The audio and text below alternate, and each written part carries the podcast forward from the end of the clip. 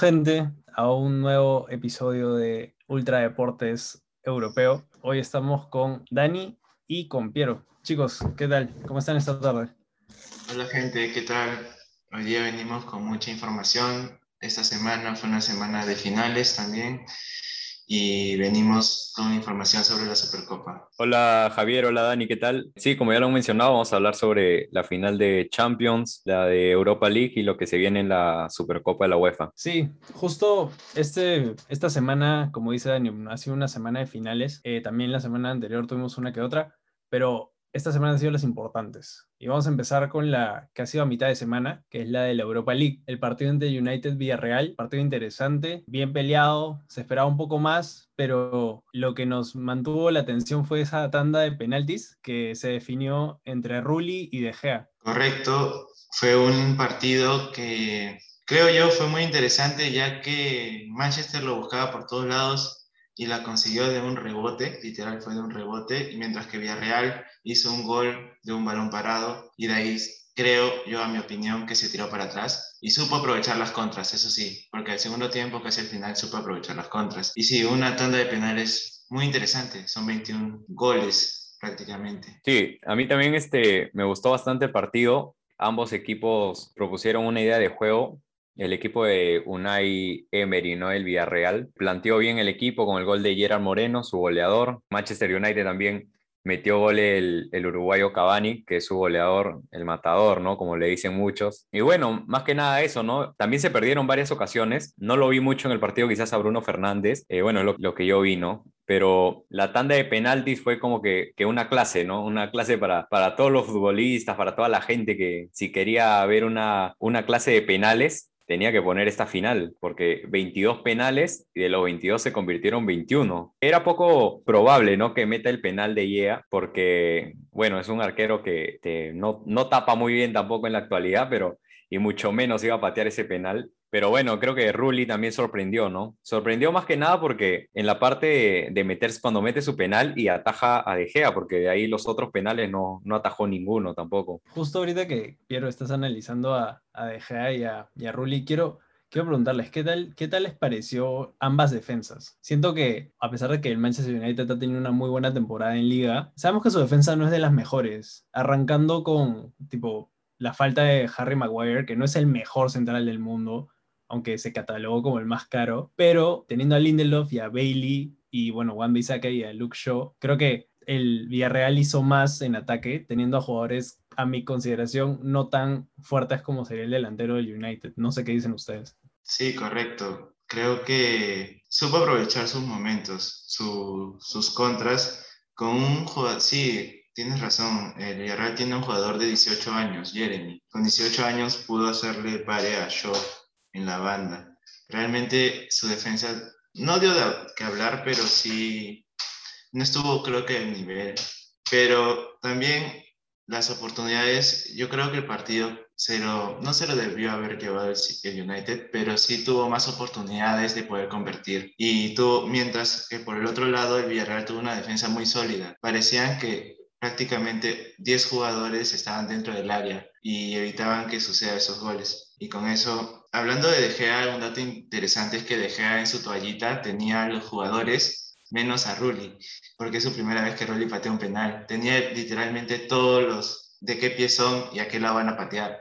Y así no pudo tapar un penal. Sí, eh, ya que Javier mencionas la, parte defensiva, la defensa de Villarreal estuvo mejor parada, ¿no? Vimos la experiencia de Albiol, un jugador que ha pasado por grandes clubes y en ese sentido puso la experiencia en no solo en este partido, porque en los partidos anteriores ya venía demostrando su calidad y Pau Torres, que es un jugador de español de 24 años, que también se ha sabido adaptar ¿no? al equipo, mientras que en el Manchester United estuvo Lindelof, Bailey, en esa dupla de centrales. Yo creo que Bailey estuvo un poco, estuvo mejor que Lindelof en ese sentido, pero igual hubiese optado quizás por poner a, a Harry Maguire, ¿no? De titular. Viendo las estadísticas, pasando un poquito al lado de las estadísticas, la posesión del balón, Manchester United tuvo 61% y el Villarreal 39%. En la parte de los tiros totales, el equipo inglés 14 tiros, Villarreal 12. Si, si vemos los tiros a puerta, muchachos, simplemente Villarreal tuvo un tiro a puerta y el Manchester United tuvo dos. Entonces ha un partido más allá de la posesión del balón que lo ha dominado el Manchester United. Ni uno, la parte ofensiva de ambos equipos no ha estado fina para este partido.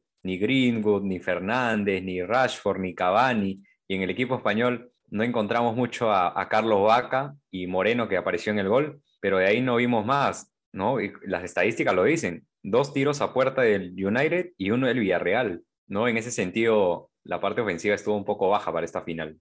Sí, justo ahora que, que, tocas el tema de estadísticas y hablando también de cómo se comportaron ambas defensas, me sorprendió mucho que no arrancara Paco Alcácer, o sea, en vez de Carlos Vaca. Me sorprende también porque, como dice Piero, viendo estadísticas, es verdad, ambos equipos no han tenido esa llegada al arco como se esperaba. Bueno, llegadas en teoría por los tiros, pero hay que considerar esos tiros que no se van a los aires o chocan al palo, que se van afuera, ¿no? Que no, no se consideran como tiros directamente al arco. Entonces, creo que sí. No, no, sé por qué apostaron por Vaca. Yo pensé que Vaca ya estaba como que media de caída. No lo había visto jugar hace mucho. Entonces, no, no sabría qué decir. Y por el lado del United, creo que faltó más de ese Bruno Fernández que, que vino a salvar al United en la liga. Porque la verdad es que lo que hizo Fernández en liga, creo que le faltó totalmente en esta final, que era de ponerse de organizador, ponerse de, que él haga todo y que, que todo fluya a, su alrededor, ¿no? Faltó esa combinación Rashford-Greenwood con él y que llegara más a Cavani, que ese gol, como, como decía Dani al inicio, ¿no? Que llega de un rebote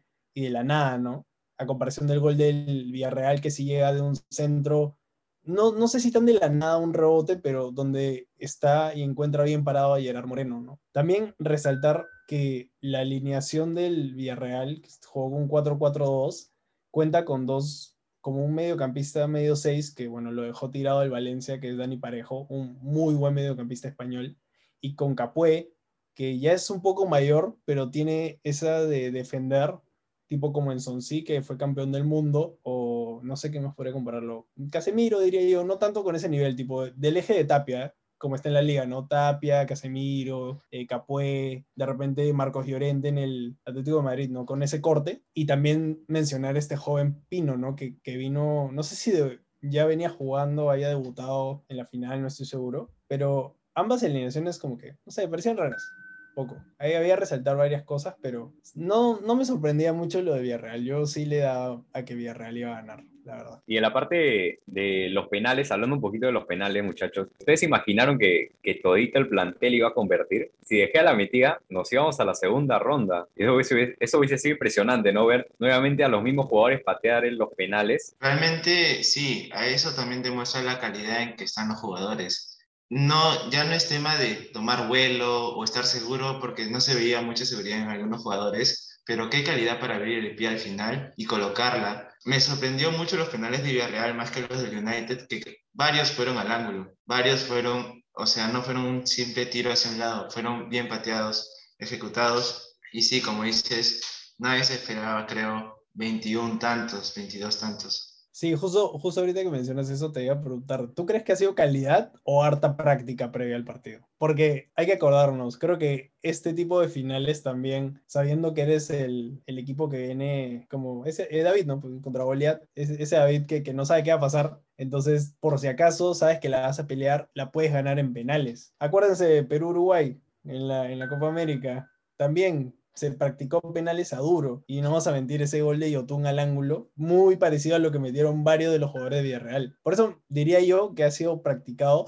incluso por el arquero, porque el gol que metió Rowley, o sea, no fue tan malo. No fue tan malo. O sea, fue bien, bien, bien colocado. Y también hay que resaltar que a pesar de que no taparon ninguno de los penales ambos arqueros, ah, bueno, excepto Rulli el último, eh, varios tocaron el balón. O sea, varias veces llegaron a tocar el balón o sea, llegó con un, un, dedo, una mano así, pero adivinaban el lado, llegaban a tocar, pero no la tapaban. Y yo creo que ha sido práctica. Creo que ambos equipos se han preparado para un partido así. Yo pensé que el United iba a salir más fuerte, pero creo que ha sido más calidad, mm, perdón, más práctica que calidad. No sé, no sé qué piensa. Yo pienso que sí hubo práctica en parte del equipo español, pero en el, yo pienso que el Manchester United fue a ganarlo en, en los 90 minutos, ¿no? Creo, porque con esa delantera que tenía Bruno Fernández, Rashford, Cavani, Greenwood, tranquilamente pudieron meter dos, tres goles, pero no estuvieron finos, como lo dije al principio. Y lo que no tengo dudas es de que De Gea no practicó ni un penal.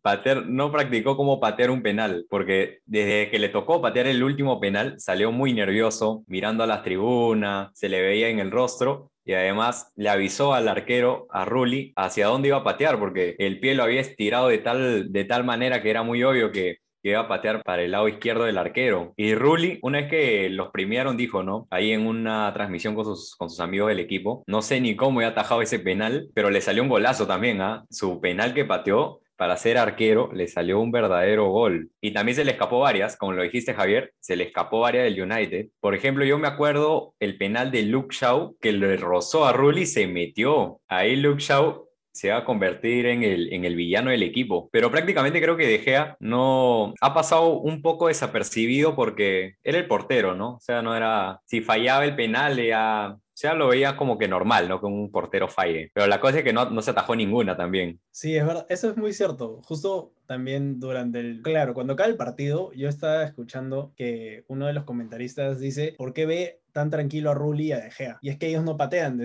dijo, así, no van a patear, entonces ellos son los más tranquilos porque están como que ya, vamos, hay que, hay que ir a los penales, ¿no? Y eso lo dice al inicio pues, de, de, esa, de esa tanda, y al final dice, ¿quién diría, no? Que iban a patear todos. Pero es verdad, o sea, De Gea no, no quedó como, como ese villano, ¿no? Pero bueno, ya para, para cerrar esta pequeña conversatorio de, la final, ¿qué creen que se viene para el Villarreal después? de haber ganado su primera final europea, para aclarar, porque había sido su primera final y la han ganado. Cosa que, a cambio del, del, siguiente tema que vamos a hablar, no fue así. ¿Qué creen que se viene para el Villarreal que, que va a estar en Champions, a pesar de que se quedó fuera en la liga. Van a haber cinco equipos españoles en Champions este, la próxima temporada. Creo que se vienen cambios, tal vez creo que cambios, porque como comentaron, muchos jugadores tienen mucha experiencia, pero también tienen sus años. Creo que se vienen cambios y tal vez veamos un equipo nuevo que no lo teníamos mapeado en ligas internacionales. También se le viene una Supercopa muy interesante. Los dos que no eran favoritos llegan, así que ya veremos qué se nos viene con el Villarreal. Sí, pues entonces veremos qué pasa ¿no? con el Villarreal la siguiente temporada y esperemos que de repente, habiendo superioridad de equipos españoles, podamos ver de repente que vuelvan a ganar alguna competición europea, sea Europa League o eh, inclusive la Champions.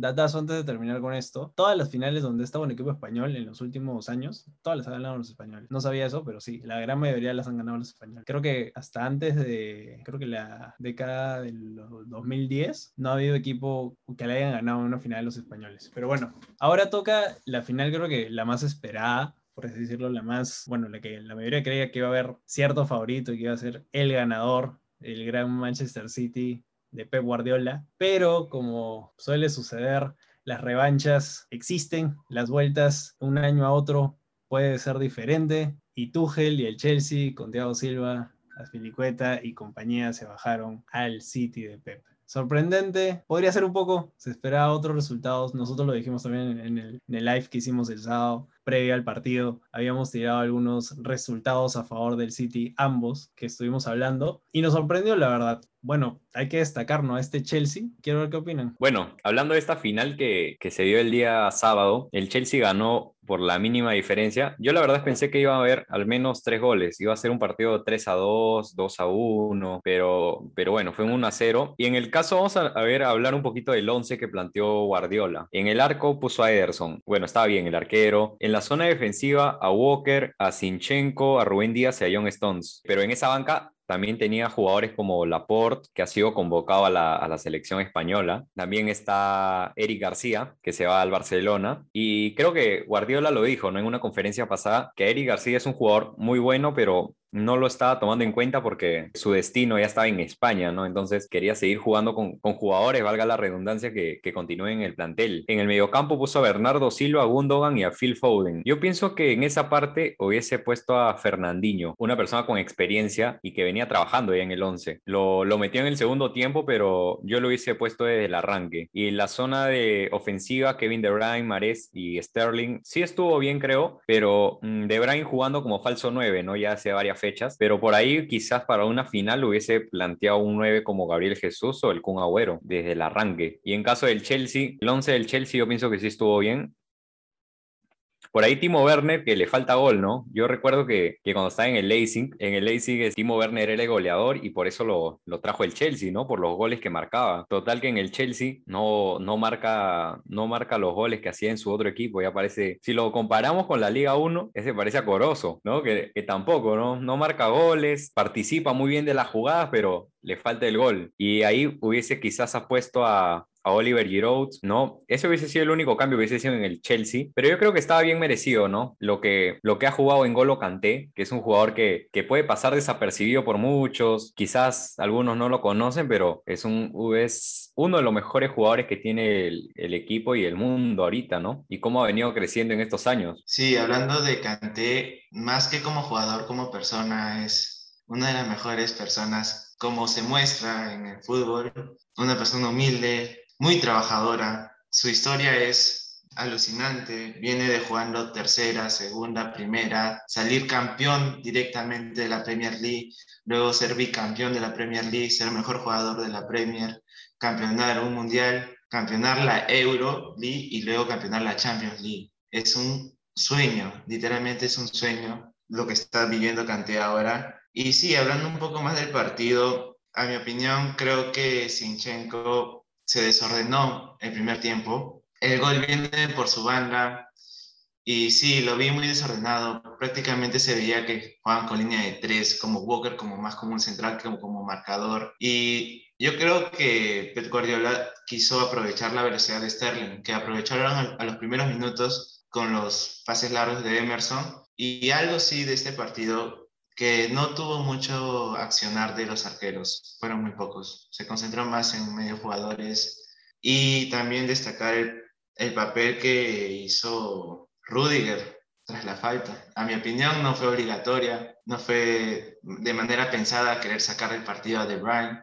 pero nadie sabe, lo dejó noqueado con el ojo morado. Hasta tuvo que retirarse del campo antes de acabar el partido por, yo creo que para cuidar su imagen. Bueno, yo creo que dentro de ambos equipos ha habido un tema de saber analizar al contrincante, en especial porque ya se hablaba de esta relación entre Pep Guardiola y Tuchel, que ya viene desde cuando Guardiola era entrenador del Bayern Múnich. Entonces, creo que la alineación que plantea Tuchel, a pesar de que muchos lo consideran un poco, no sé, no sé por qué, pero he escuchado mucho eso de un poco antifútbol, el hecho de tener tantos defensas metidos. No sé qué opinan ustedes de estas defensas de cinco. Yo no soy muy fanático porque en realidad fue tres defensas al atacar, cinco defensas al defender.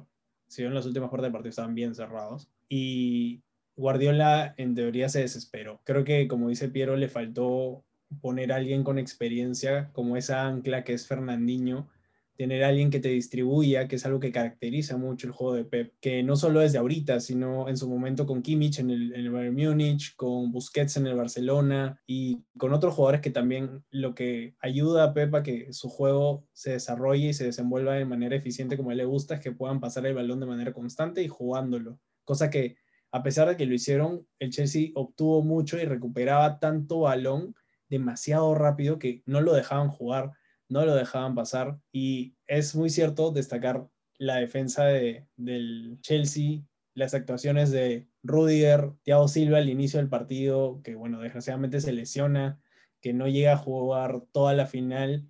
Y bueno, Aspilicueta que se mandó el partido de su vida, capitán del Chelsea hace varias temporadas, al igual que Christensen que entra en suplencia de Silva, que bueno, hizo lo suyo, sabemos que no es el mejor de los defensas del Chelsea, pero cumplió, que eso es lo importante. Y yo quiero más que todo destacar a Chilwell. Chilwell se jugó la banda como si fuera suya, era lo que hubiera querido que hiciera Sinchenko o Guardiola, que se comiera la banda y de vuelta, que fuera, jugara, asistiera, que combinara con Mount, con Jorginho, que vayan haciendo ese triángulo. Y por ese lado creo que es donde llega el gol, con una asistencia de Chilwell, si no estoy mal. Entonces también hay que destacar cómo es que Chilwell ha hecho este partido para, para ese lado, ¿no? Para llevarse esa zona y, y hacerlo jugar muy bien al Chelsea. Y también, aunque no lo crean, Canté, para mí, de todas maneras, el mejor jugador que ha tenido el Chelsea esta temporada. El mejor jugador. Le ha cumplido, ha corrido, ha recuperado, ha creado ocasiones, ha ido creo que incluso hasta el área un poco más acompañado a los delanteros a pedirles la pelota.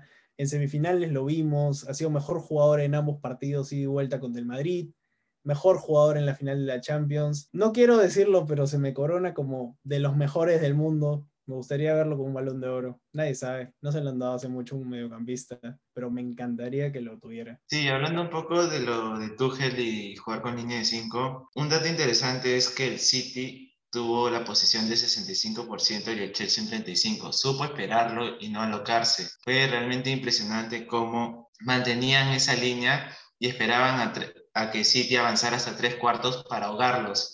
La recuperación del Chelsea fue muy buena y muy eficaz fue impresionante por, por no tender a esa desesperación de no, no ver un resultado en el primer tiempo y con el tiempo se dio casi a los últimos minutos el gol de, de Havertz y además como bien lo dijo Piero se notó creo que al final una desesperación pequeña de Pep Guardiola al meter a tantos delanteros al Kun, a Gabriel Jesús intentando buscar el gol como sea y al final casi se logra con un tiro creo que de Mares de larga distancia, que todo el mundo vio a, un Mendy parado, quieto, estático y cómo el balón pasó, pero desde ahí se me vino a la mente que se, se les había cerrado el arco y que Chelsea ya se merecía ser campeón. Sí, justamente de eso, ¿no? Eh, la última jugada de, de, Marés, ¿no? Fue la que, la que pateó ahí rozando ese arco. Pero bueno, vamos a, a, revisar un poquito las estadísticas y todavía no lo han mencionado. La parte de posesión del balón, que el Manchester City tuvo 60, y, 60 en todo el partido y 40% tuvo el Chelsea. Entonces ahí, ahí dominó el partido el equipo de, del Pep en ese sentido. Pero en cuanto a, a, los tiros a puerta, hemos tenido lo mismo, la misma cantidad del, del partido que hemos mencionado Europa League. Es decir, las dos finales grandes de Europa. ¿Con cuántos remates al arco creen que, han tenido? El Chelsea tuvo dos y el Manchester City uno. O sea, igualito que la otra final, se repitió lo mismo en los remates al arco. Entonces ahí nuevamente vimos que las dos defensas este, estuvieron muy bien y en la parte ofensiva fue lo que, faltó. Porque ojo que, que el gol de, de Havers llegó, pero creo yo que fue tipo un, un pequeño error que hubo, pero también ahí sí Ederson estuvo a nada de, de, atajarlo, ¿no? Entonces, en ese sentido, creo yo que el 9, el 9 no apareció, el 9 del Chelsea. Nuevamente Timo Werner falló varias ocasiones y no llegó a aparecer, luego fue cambiado. Y en ese sentido, y en el Manchester City, Kevin De Bruyne creo que yo, la, la lesión que le ocasionó Rudiger, ahí lo, lo, mandó a sentar. Ahora salió el resultado de que tiene una fractura en la parte de la nariz y en el rostro, así que ahí tiene que cuidarse.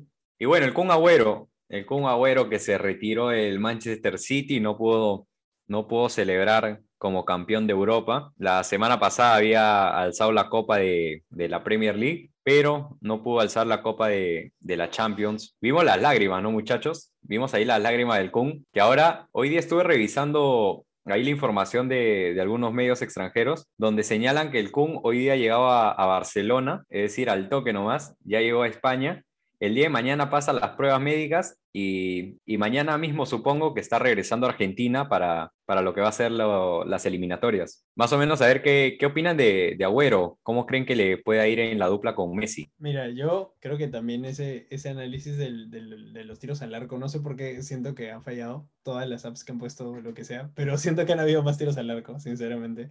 Yo he visto tapar un poquito más. Sí, creo que han habido un par más, porque Oye, Timo Werner tiró más de dos al arco. Tiró más de dos al arco, si no estoy mal. Entonces, aparte también el tiro de Pulisic. Ah, no, el tiro de Pulisic se fue afuera. Creo que había uno que otro tiro más. No sé si ha sido tan poquito, pero es cierto. Creo que los delanteros de, de ambos equipos, bueno, en el City no hubo delantero, pero creo que sí les faltó. La defensa, como ya habíamos mencionado, la del Chelsea, excelente. Y la del City que venía de consolidarse muy bien desde la llegada de Rubén Díaz, que ha sido una sorpresa en la Premier y también en la Champions, porque ha sido, por así decirlo, el comandante, de tal manera que también han recuperado a John Stones, que John Stones venía de muy malas temporadas por lesiones, además que había perdido su puesto con Laporte desde que llegó al City, porque él llega cuando John Stones empieza a fallar un poco, cuando se lesiona mucho, había esa falta de, de defensas, y ahí es donde también se le une Eric García, ¿no? que ya un poco más joven, pero llega también a jugar, ¿no? En todo caso, lo que le ha faltado a Pep, creo que también el tema delantero, como dice Piero, Agüero, en general, no creo que era para meterlo tan tarde, sinceramente. Yo no sé por qué no se pudo de repente quitar a, no sé si a Mares o a Sterling, para subir a Foden, poner a Fernandinho y poner a Agüero también. Que no arranque ni Bernardo Silva ni Sterling y, que puedan ponerlos a ellos dos, de repente también a Mares, no sé. Pero venían jugando un poco diferente, creo yo. Creo que Pep pecó ahí y creo que el, Manchester City también le faltó un poco más de esa, ese atrevimiento que tenían, que hemos visto en la liga, de salir a golpear, de salir duro, porque lo hicieron los primeros 10, 15 minutos, que fueron de todo y con todo. Yo pensé que sería algo constante durante todo el partido, pero no se dio así. Entonces, hay que, hay que pensar que de repente esas tácticas de Pep ya no funcionan, ya son muy antiguas de repente. Ya pasó la época del tiki-taka en todo caso. Pero veremos, pues, ¿no? Yo creo que, como dice Piero, sí va a haber una buena dupla Agüero-Messi. Ya veremos. Previo Copa América de repente también. Y también las eliminatorias. Sí, creo que en la parte del, del, del once que planteó el Pep, pues ya varias fechas planteó el 11 sin jugar sin un 9, ¿no? Y Kevin De Bruyne era el que hace esa, ese falso 9, como le dicen. Eh, a Marés, yo creo que no lo hubiese cambiado en ese sentido, Javier, eh, porque Marés, ojo que fue el, hombre que, que, puso en la final al, al, equipo, ¿no? Metiendo los dos goles contra el PSG en las semifinales. Al que sí hubiese cambiado es a Bernardo Silva. Yo pienso de titular hubiese ido Fernandinho en, ese, en la mitad de la cancha. Y Raheem Sterling, que no apareció mucho en el partido, yo creo que ahí hubiese estado bien Agüero, bien Gabriel Jesús. Pero ojo que Gabriel Jesús tampoco apareció mucho, ¿ah? Como que ahí más o menos, pero ahí hubiese hecho unos cambios. Pero en el Chelsea hay que destacar mucho la, la parte de, de Mendy, Mendy el arquero, ¿no? Que es un arquerazo, que le quitó la titularidad a, a Kepa y obviamente también lo de N'Golo Kanté, ¿no? El mejor jugador de actualmente. Creo que lo del Balón de Oro, sí, obviamente, si, si Francia gana la Eurocopa esta temporada, ya no habría, no quedaría dudas que Kanté debe llevársela, ¿no? Pero conociendo, ojo que conociendo la FIFA, es capaz de poner a, a Mbappé, Mbappé primero que, que Kanté. Lo que pasa es que el Balón de Oro también este, ve lo que es este, el marketing. Si te das cuenta también ahí qué jugador es el que te vende más. Porque obviamente si nos ponemos a analizar, yo creo que habríamos un programa de analizando los balones de oro, porque obviamente años anteriores siempre se los ha llevado Messi o Cristiano Ronaldo, pero ha habido temporadas donde tranquilamente se lo pudo llevar Iniesta o Frank Ribery. Entonces, este año yo pienso que si no lo gana Kanté, ya, como te digo, es un, tema de qué jugador es el que te vende más, ¿no? Pero bueno, el Chelsea tuvo, tuvo en la zona defensiva de experiencia, ¿no? A Rudiger, a Thiago Silva y a Spilicueta. A Spilicueta, lo que jugó también el español, ¿no? Se sacrificó en varias jugadas. Y bueno, eso es lo que tendría que, decir respecto a este partido. Y nuevamente se dio la revancha de Tuchel con Thiago Silva. Ya hablando más con estos campeonatos ya finalizados de la Champions, más de opinión propia, podríamos proponer quién es el mejor de la Champions para ustedes y el, y el jugador sorpresa que no esperaba un buen desarrollo en esta. A mi parecer, creo que el jugador sorpresa es Foden y el mejor jugador de la Champions. Creo que ya no hay duda que canté para mí de esta Champions. ¿Qué opina Javier?